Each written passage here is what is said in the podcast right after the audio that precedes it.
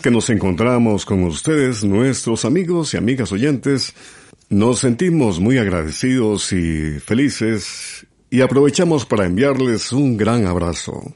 Estamos en otra edición de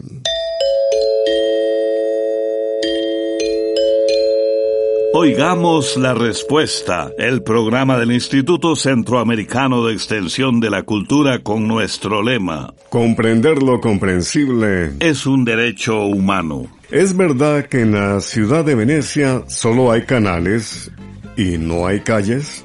¿Cómo se produce el viento? ¿Dónde se origina? ¿Qué es bueno para los sangrados por la nariz? Nos disponemos entonces, ustedes y nosotros, a iniciar otra nueva experiencia del conocimiento que se comparte. Desde Ciuna, Nicaragua, el señor Eric Jarquín Pérez nos ha consultado lo siguiente y dice, quisiera saber si es verdad que la ciudad de Venecia existe y que sus calles son de agua. Escuchemos la respuesta.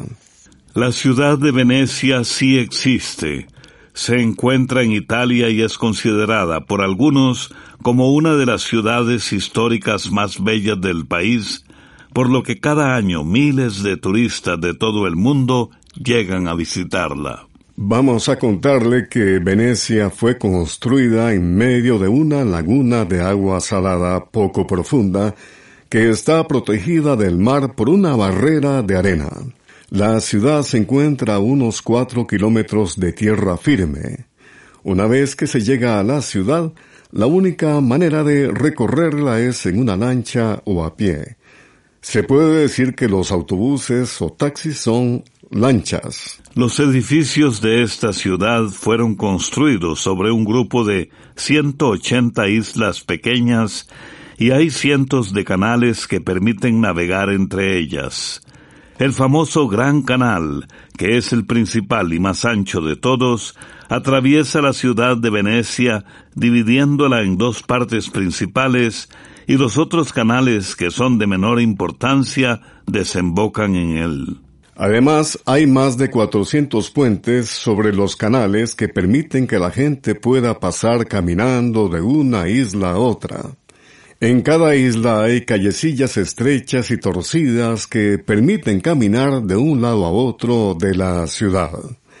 Para transportarse por los canales tradicionalmente se han usado góndolas, que son unas típicas lanchas alargadas, aunque se han ido cambiando por lanchas de motor y actualmente también pasan grandes barcos de turistas que, según dicen, están causando serios daños. Lamentablemente, hay quienes dicen que los turistas que visitan esta antigua ciudad son demasiados. Muchos lugareños se quejan de ello y han preferido irse a otras ciudades, dejando algunos edificios abandonados que se encuentran en muy mal estado.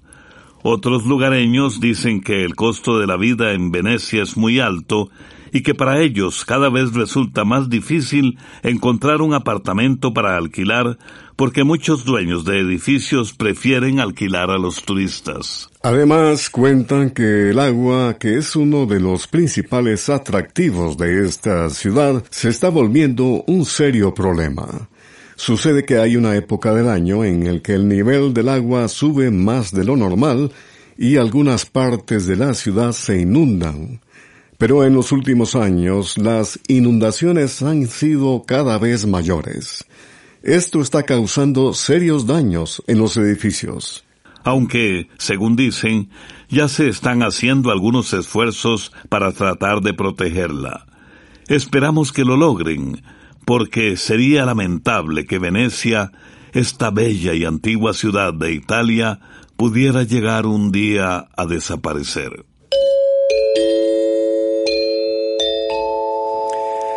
De lunes a sábado y a través de diferentes medios de comunicación nos complace presentarles Oigamos la respuesta. ¿Dónde se origina el viento y cómo se produce? Consulta del amigo oyente Carlos Sorto nos escribe desde Honduras y esta es la respuesta. Vamos a empezar diciendo que el viento no es más que aire en movimiento y que el aire está formado por gases. El viento se produce principalmente por las diferencias de temperatura del aire o los gases. Los gases suben cuando están calientes porque se vuelven más ligeros y bajan cuando se enfrían porque se hacen más pesados. Cerca de la superficie de la Tierra el aire está más caliente y a medida que sube se va enfriando. Cuando el aire caliente se eleva, deja un vacío que lo llena el aire frío que está más arriba. De esta manera, se forman las corrientes de aire o viento. Como el Sol no calienta de la misma manera las distintas regiones de nuestro planeta, el cambio constante de temperaturas en el aire hace que siempre esté en continuo movimiento, y no se puede decir que el viento se origine en un lugar u otro porque las corrientes de aire se están formando en distintos lugares a la vez. Así que la formación del viento está directamente relacionada con el Sol y la forma en que calienta nuestro planeta. La Tierra es como una bola inmensa que se mueve en el espacio de una manera un poco inclinada. Eso hace que los rayos del sol la calienten de diferente forma. El sol calienta con mayor fuerza las zonas cercanas al llamado ecuador terrestre, que es una línea imaginaria que divide a la Tierra en dos partes, una al norte y otra al sur.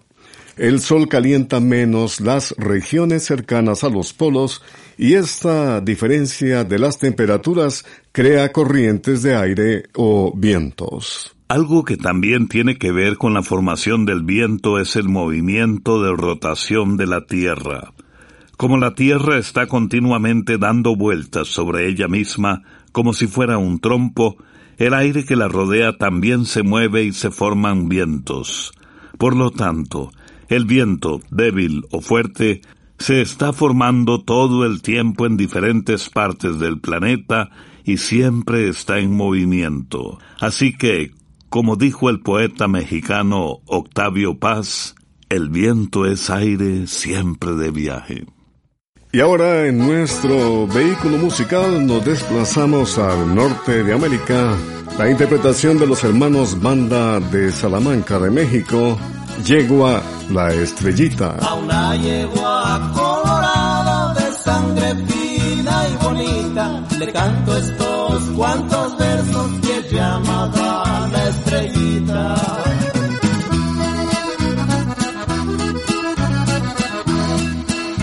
De Santa Elena, Coahuila, la traigo de procedencia. En Hidalgo, Nuevo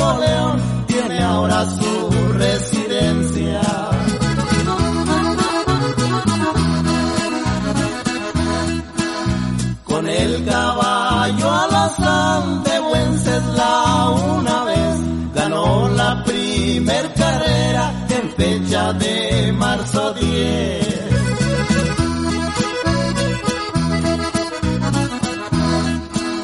De allá de Joya, Coahuila le trajeron un oscuro, ganándole la estrellita porque el caballo no pudo.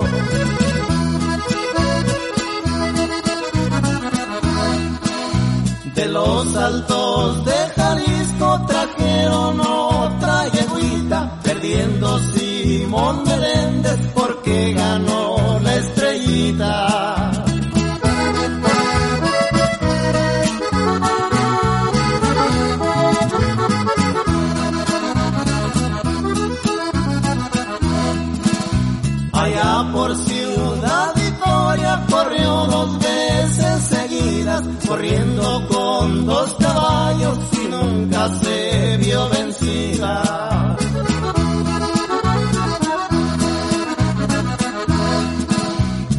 Yegua es muy educada y no más hablar le falta, saliendo del partidero no espera vara ni cuarta.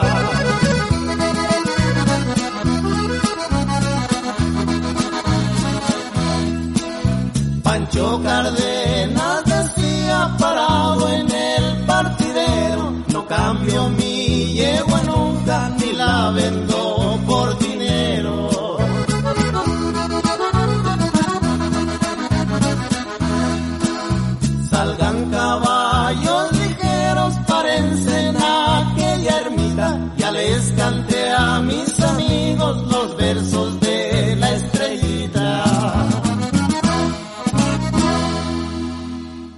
Regresamos y aquí está la consulta de el señor Edier Ruiz nos escribe desde Nicaragua y nos pregunta Quiero saber qué es bueno para el sangrado de nariz. Escuchemos la respuesta. Los sangrados por la nariz son muy comunes. Por lo general paran con facilidad y no es algo por lo que haya que preocuparse. Se producen cuando se rompen unas venitas muy pequeñas que tenemos dentro de la nariz llamadas vasos capilares. Los vasos capilares son tan delgaditos que pueden romperse muy fácilmente cuando se irritan. A veces se rompen cuando estamos mucho rato al sol o pueden romperse con solo sonarse la nariz fuertemente. Cuando tenemos gripe o resfrío o cuando estamos con una alergia. El aire también puede resecar la nariz y el humo puede irritarla haciendo que sangre. Para evitar esos sangrados, puede pedir en la farmacia alguna crema o gel que sirva para mantener húmedos las fosas o huecos de la nariz. También da buen resultado usar una solución salina que se consigue en las farmacias. Puede echarse dos gotitas en la nariz unas tres veces al día. Ahora bien, hay varias cosas que recomiendan hacer cuando la nariz sangra. La primera es no asustarse. Después se puede humedecer un trapo o toalla con agua fría para ponerlo sobre la nariz, ya que esto puede ayudar a que el sangrado se detenga. No se debe introducir algodón ni ninguna otra cosa dentro de la nariz. Tampoco es bueno acostarse mientras la nariz está sangrando. Lo que se aconseja es poner la cabeza hacia adelante y apretar la nariz con los dedos por unos diez minutos, respirando mientras tanto por la boca. Si sigue el sangrado, volvemos a apretar la nariz por otros diez minutos. Pero si todavía sigue sangrando mucho, lo mejor es ir a un centro de salud o donde el médico. Si usted tuviera sangrados por la nariz con mucha frecuencia, es conveniente que le diga al médico porque esto podría ser un síntoma de alguna enfermedad, como por ejemplo de presión alta o de algún otro padecimiento que deba tratarse. Pero, como le mencionamos al principio, los sangrados por la nariz son muy comunes y en la mayoría de los casos no tienen mayor importancia. Queremos recordarles que pueden escuchar de nuevo esta edición en el Facebook de Oigamos la Respuesta a las 8 de la noche. ¿Cómo fue que Joe Chamaco inmortalizó su nombre en la historia del billar? Se dice que fue el ganador de cinco campeonatos mundiales y que hasta jugó con Al Capone y Albert Einstein. Es la consulta del señor Rommel Araya Martínez que nos ha escrito desde Pavas, Costa Rica, y vamos a escuchar la respuesta. El billar es un deporte que se practica impulsando unas bolas con un palo o taco a través de una mesa con el objetivo de meterlas en unos agujeros llamados troneras. Este deporte requiere mucha precisión y el mexicano conocido como Joe Chamaco demostró ser un verdadero experto. Como usted menciona, adquirió popularidad porque jugó con personas muy conocidas, pero sobre todo porque obtuvo cinco títulos mundiales. Su verdadero nombre era José Enciso Ulloa, pero llegó a ser conocido mundialmente como Joe Chamaco. Se puede decir que su entrenamiento en el deporte del billar empezó cuando tenía apenas unos nueve años de edad. Cuentan que era tan pequeño de estatura que su padre tenía que subirlo en un cajón de madera para que el niño pudiera mover el taco para impulsar las bolas. Joe nació en el estado de Sonora, en el noroeste del territorio mexicano. Desde muy joven tuvo una vida difícil y su adolescencia fue arriesgada y aventurera. Siendo aún bastante joven, se vio obligado a dejar su tierra natal para irse a trabajar a los Estados Unidos.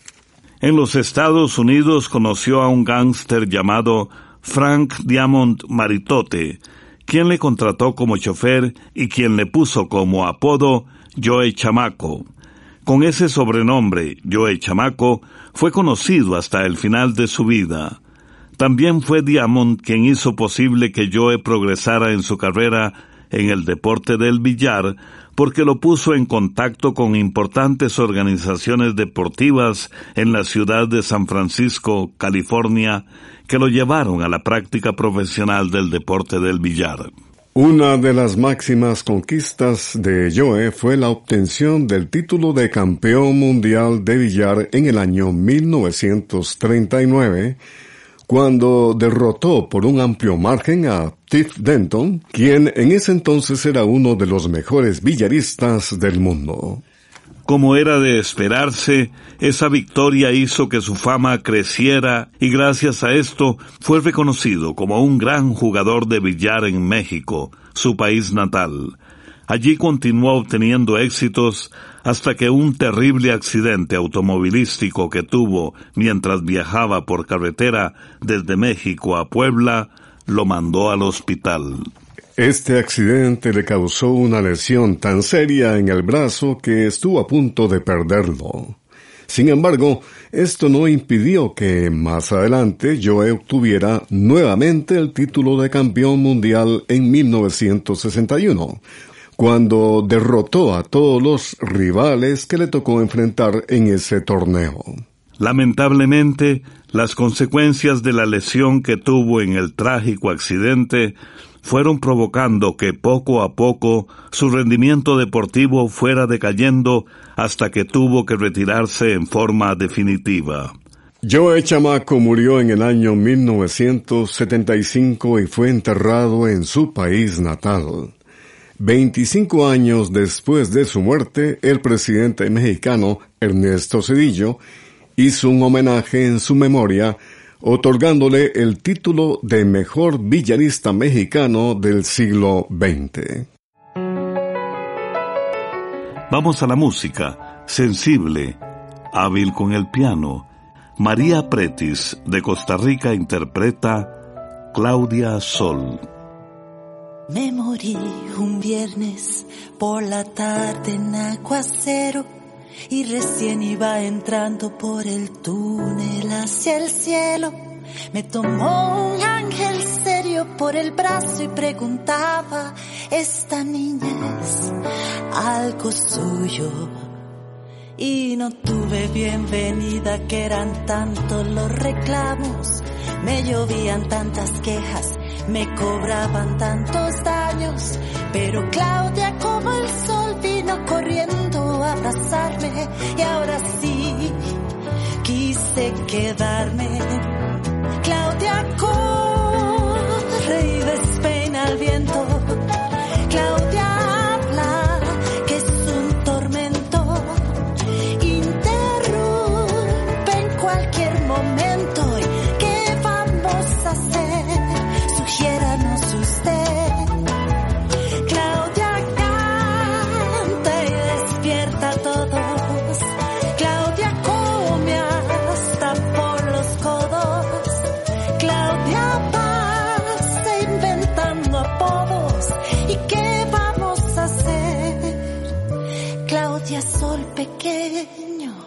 Tan brillante, Claudia Sol.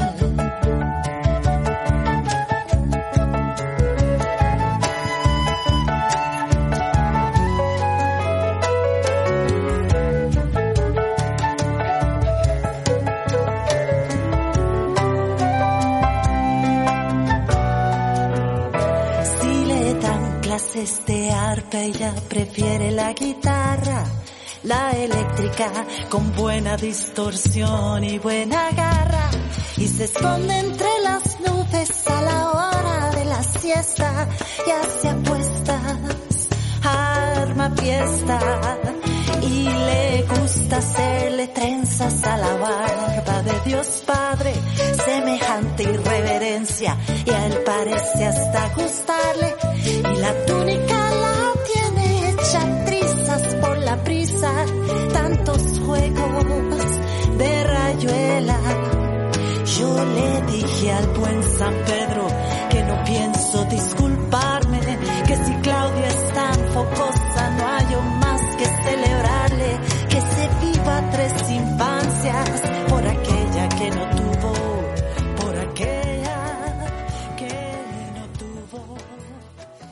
bien, luego de esa hermosa voz de María Pretis, continuamos con las consultas de ustedes, nuestros amigos y amigas oyentes. El señor Hugo García escribe desde Ciudad de Guatemala, Guatemala, y nos dice, tengo una duda y quiero saber si cuando se toma un antiácido estomacal efervescente, se debe tomar mientras hace efervescencia o después de que ha hecho efervescencia.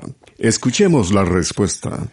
Vamos a decirle, don Hugo, que un antiácido efervescente debe tomarse después de que deja de hacer burbujas, es decir, cuando termina la efervescencia. La función de esa efervescencia es la de mezclar bien el medicamento. Las medicinas efervescentes contienen unas sustancias que reaccionan al entrar en contacto con el agua y esto ayuda a que se disuelvan bien los distintos componentes que forman el medicamento. Una de las ventajas de las medicinas efervescentes es que el cuerpo las absorbe más fácilmente y por eso actúan más rápido. Los médicos también recetan medicinas efervescentes a pacientes que, por alguna razón, les resulta difícil tragar cápsulas o pastillas. Por otra parte, vamos a decirle que los antiácidos funcionan neutralizando o compensando el ácido gástrico que causa esa molesta acidez que sentimos a veces. Aunque los antiácidos pueden comprarse sin necesidad de receta médica, es importante saber que si una persona siente la necesidad de estar tomando antiácidos con mucha frecuencia, lo mejor es que consulte con un médico porque podría tener algún padecimiento de fondo que sea necesario tratar. San José, Costa Rica. Rommel Araya Martínez escribe desde esa ciudad y dice lo siguiente. Hay una leyenda de los indígenas Cherokee que habla de un grupo étnico conocido como los Ojos de Luna. Me gustaría saber qué características tenían los llamados Ojos de Luna, que se dice eran muy diferentes del resto de las tribus que habitaban en Norteamérica. Oigamos la respuesta. Los indígenas Cherokee vivieron en varias partes de lo que actualmente es el territorio de los Estados Unidos. Cuando llegaron los conquistadores europeos habitaban en la región de los llamados Montes Apalaches, donde cultivaban y cazaban, pero con el tiempo fueron desplazados con violencia hacia otras regiones y finalmente a reservas. Los Cherokee tenían varias leyendas que iban pasando oralmente de generación en generación. Los ancianos contaban que, en tiempos anteriores a la llegada de los europeos, en el territorio donde ellos vivían existía una tribu formada por personas de baja estatura que, a diferencia de ellos, tenían barba, piel muy blanca y ojos azules. Se decía que eran tan sensibles a la luz del sol que no soportaban salir de las cuevas donde vivían durante el día. Solo salían durante la noche y por esto se les llamaba ojos de luna. Según una versión de esta leyenda, los Cherokee pelearon contra ellos y los expulsaron de sus tierras. No se sabe realmente quiénes eran estas personas o de dónde provenían, pero por su apariencia, que era tan diferente a la de los otros indígenas que vivían en esas tierras, que tenían la piel más oscura y el pelo muy negro, algunos creen que pudo haberse tratado de vikingos o de otros europeos que llegaron a esa región de los Estados Unidos mucho antes que los colonos españoles o ingleses. Otros opinan que también pudo tratarse de una tribu que tenía una antigua condición llamada albinismo. Esta condición es hereditaria y hace que la piel y el pelo sean muy blancos y que las personas que heredan esta condición sean muy sensibles a la luz solar. Y ahora nos ubicamos en el tercer continente más extenso, África. Aurelio Martínez de Honduras y la canción África.